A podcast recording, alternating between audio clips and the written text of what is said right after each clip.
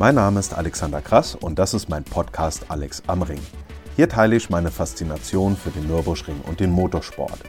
Ich freue mich, dass ihr dabei seid. Mehr Infos auch zu den einzelnen Episoden gibt es auf podcast.alexkrass.de.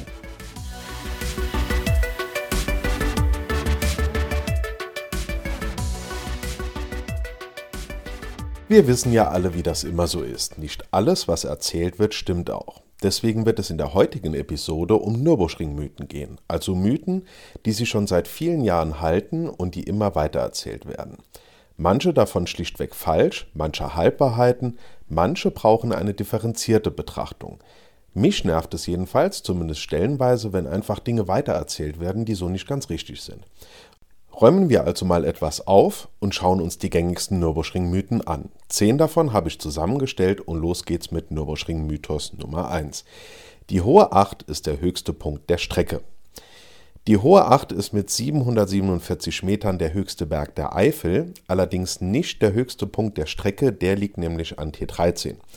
Die Nordschleife führt zwar an der Hohen Acht vorbei und ein Abschnitt trägt ja auch diesen Namen, allerdings ist die Strecke über einen Kilometer entfernt von der Spitze des Berges.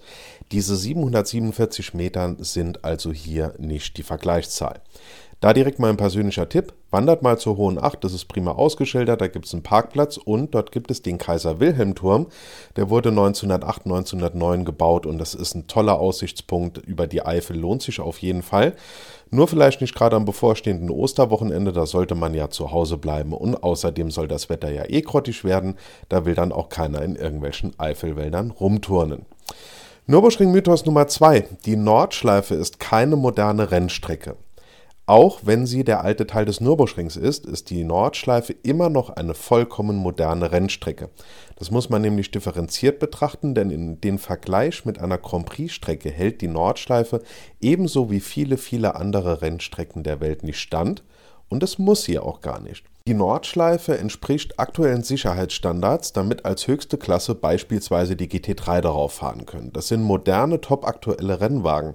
Und nur weil keine Formel 1 auf der Nordschleife fährt, heißt das nicht, dass die Strecke unmodern ist, sondern einfach, dass die Diskrepanz zwischen den Anforderungen der Nordschleife an die Autos und den Anforderungen der Formel 1 an die Strecken schlichtweg zu weit auseinandergehen und so geht es vielen Rennstrecken in der Welt, denn dazu braucht man eine bestimmte FIA-Zulassung. Die Nordschleife wird sogar noch moderner, denn mit der Döttinger Höhe wurde in diesem Jahr ein erster Teil digitalisiert. Darüber hinaus wird die Strecke auch immer weiter auf der Höhe der Zeit gehalten, vor allem was die Sicherheit angeht. Und da sind wir im direkten Anschluss auch schon bei Nürburgring Mythos Nummer 3. Umbauten an der Nordschleife sind schlecht. In unregelmäßigen Abständen verändert sich die Nordschleife durch neue Asphaltierungen oder sonstige Anpassungen, was so mancher Fan als Eingriff in das Wesen der Strecke empfindet. Wenn es nicht gerade um größere, größere Aspekte geht, wie im Nachgang zum Unfall am 28. März 2015, sind das lediglich marginale Anpassungen bzw. sogar Verbesserungen, denn auf schrumpeligem Asphalt mit Rissen will ja schließlich niemand fahren. Die Nordschleife wird dadurch modern, sicher und zeitgemäß gehalten und viele Anpassungen betreffen sowieso alles außerhalb des Asphalts. Da geht es dann beispielsweise um das Versetzen von Leitplanken und so weiter. Und da sind wir auch wieder bei dem Thema des vorherigen Mythos, dass die Nordschleife keine moderne Rennstrecke mehr sei. Durch diese Verbesserungen bleibt die Nordschleife eben eine moderne Rennstrecke, ohne ihren wahren Charakter zu verlieren. Da achten die Verantwortlichen schon ganz genau drauf. Und solche Anpassungen gab es seit 1927 schon immer und sie sind nicht nur legitim, sondern auch essentiell wichtig, weil wir sonst einfach, wie soll ich sagen, nur noch eine Museumsstrecke irgendwann haben, die dann nicht mehr wirklich genutzt werden kann und damit ihren Sinn verliert und das will ja schließlich auch niemand. Im direkten Anschluss zu diesem Thema kommen wir dann zu Nürburgring-Mythos Nummer 4. Es gibt keinen originalen Streckenbelag von 1927 mehr. Das ist teils richtig, vor allem weil sich kein Streckenbelag über 90 Jahre hält.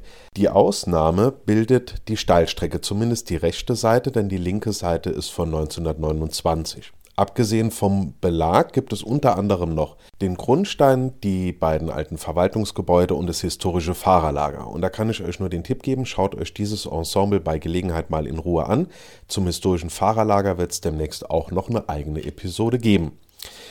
Nürburgring-Mythos Nummer 5. Der Lauda-Unfall war der Grund für das Aus der Formel 1 auf der Nordschleife. Hier mal kurz zur Vorgeschichte.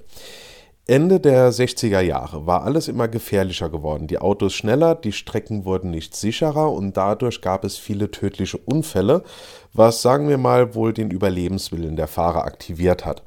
Bezüglich des Nürburgrings gab es 1970 den ersten Boykott. Da ist äh, der große Preis von Deutschland dann an den Hockenheimring abgewandert. Ab 1970-71 kam es dann zu weitreichenden Sicherheitsumbauten. Die begannen im November 1970 mit der Sprengung der Brücke im Brünchen. Das sah ja früher noch ganz anders aus als heutzutage. Und kurz zusammengefasst, große Teile der Strecke wurden entfernt, neu angelegt und eine vollkommen neue Fahrbahn aufgebaut. Zudem wurden unter anderem die Strecke begradigt, Leitplanken und Fangzäune installiert, Seitenstreifen und Auslaufzonen angelegt, Sprunghügel entfernt und so weiter. Insgesamt wurden damals rund 20 Millionen D-Mark investiert und, das wird die Umweltfreunde jetzt nicht unbedingt freuen, ca. 10.000 Bäume mussten weichen. Die Streckenführung der Nordschleife an sich blieb natürlich erhalten, die konkrete Gestalt der Strecke, die hatte sich jedoch ziemlich geändert. Dann kam auch die Formel 1 wieder. 1976 stand dann wieder ein Boykott an, es wurde trotzdem gefahren und es kam zum leider berühmten Unfall von Niki Lauda am Bergwerk. Der Vertrag für die Formel 1 auf dem Nürburgring war allerdings schon vorher ausgelaufen und nicht erneuert worden aufgrund von Sicherheitsmängeln. Der Unfall war dafür also nicht ausschlaggebend. War allerdings natürlich für alle, sagen wir mal, der letzte Beweis, dass es auf dieser Strecke mit diesen Autos nicht weitergehen konnte. Dazu setze ich mal zwei Links in die Show Notes. Zum einen haben wir kurz nach dem Tod von Niki Lauda eine Dokumentation über seine Person, über sein Wirken vor allem und über seinen Einfluss auf den Nürburgring im Zuge dieses Unfalls und auch danach äh, gedreht. Da setze ich mal den Link rein und ich setze noch einen Link rein zu dem entsprechenden Artikel auf lsrfreunde.de. Vor einiger Zeit hatte ich da mal fünf Wochen, fünf Epochen gemacht und hatte so die wesentlichen Züge der Nürburgring-Geschichte beschrieben. Und im direkten Anschluss dazu Nürburgring-Mythos Nummer 5. Niki Lauda hat den Nürburgring gehasst. Hat er nicht. Er fand die, die Strecke total anspruchsvoll und auch herausfordernd und was viele auch nicht wissen, er hat hier 1973 auch das 24-Stunden-Rennen gewonnen. Lauda hatte an sich wohl recht wenig gegen die Strecke, sondern ihm ging es gerade 1976 darum, dass er dort nicht im Formel-1-Rennwagen fahren wollte. Aus heutiger Sicht hat er damit auch vollkommen recht, aber auch aus heutiger Sicht dürfte auch mit den Formel-1-Rennwagen der damaligen Zeit niemand schneller als, was weiß ich, 40, 50 Stundenkilometer fahren, ohne sich in ernsthafte Gefahr zu bringen. Danach kommen wir zu Nürburgring-Mythos Nummer 6. Der Abschnitt Flugplatz heißt so, weil dort die Autos abheben. Zum einen ist diese Kuppe, an der die Autos abheben, streng genommen die Quittelbacher Höhe. Zum anderen kommt der Name Flugplatz daher, dass während des Baus des Nürburgrings zwischen 1925 und 1927 festgestellt wurde, dass sich das Plateau nahe der Strecke für einen Segelflugplatz eignen würde, der dann auch angelegt wurde. Kurz zur Vorgeschichte. Im Versailler Vertrag war nach dem Ende des Ersten Weltkriegs festgelegt worden, dass in Deutschland Motorflugzeuge nur in sehr, sehr engen Grenzen eingesetzt werden durften. Deswegen gab es natürlich einen großen Run auf Segelflugzeuge und man war immer froh, neue und geeignete Gelände dafür zu finden. Das hat also mit den Autos nichts zu tun, die Flugzeug spielen, sondern mit richtigen Flugzeugen, die neben fahrenden Autos landen bzw. gelandet sind, denn heutzutage ist dieser Segelflugplatz nicht mehr in Betrieb. Und wo wir gerade beim Bau des Nürburgrings sind, kommen wir zu Nürburgring-Mythos Nummer 7. Der Nürburgring wurde von den Nationalsozialisten unter dem Einsatz von Zwangsarbeitern gebaut. Das hört man leider immer mal wieder, ist aber vollkommen falsch. Der Nürburgring wurde Mitte der 20er gebaut, kann also von daher schon mal gar nichts mit der Zeit des Nationalsozialismus zu tun haben.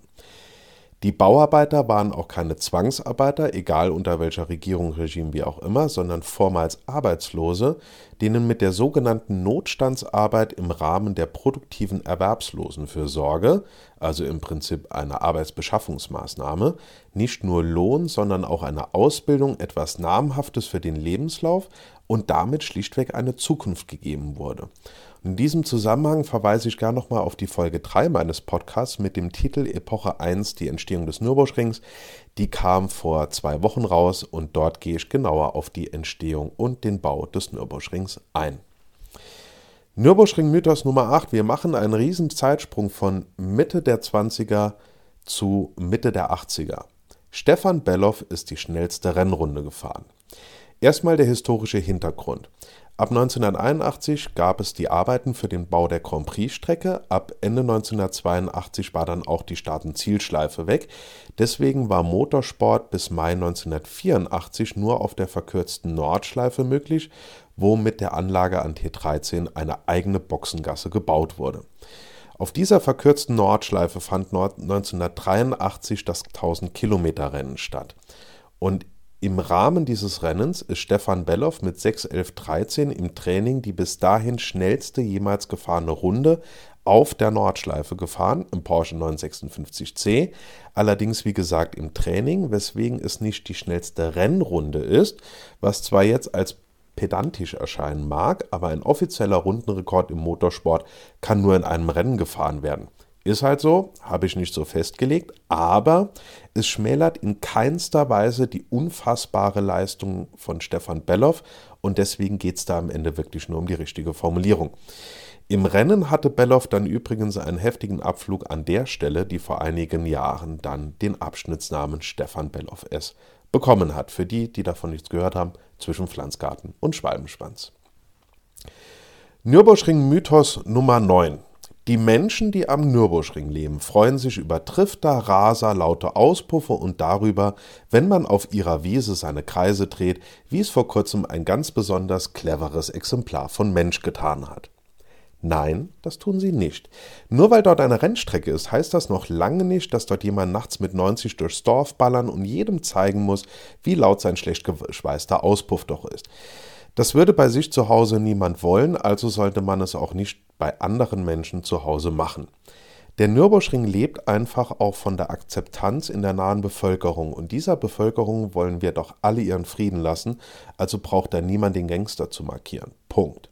Alles andere ist einfach nur hirnlos und eine unnötige Belastung. Wer das braucht, um sich besser, toller, männlicher, wichtiger zu fühlen, der sollte es bitte woanders machen. Vielen Dank. Kommen wir zum Schluss wieder zu was Positivem. Nürburgring-Mythos Nummer 10. Die Nordschleife ist die schwierigste und gleichzeitig die schönste Rennstrecke der Welt. Richtig, das ist sie. Und deswegen sind wir ja auch gerne dort, weil unter anderem das einer der Aspekte ist, die uns an dieser Strecke so faszinieren. Und das war es auch schon mit den Nürburgring-Mythen. Es gibt noch ein paar mehr, da mache ich dann in einer der nächsten Staffeln nochmal eine Episode zu.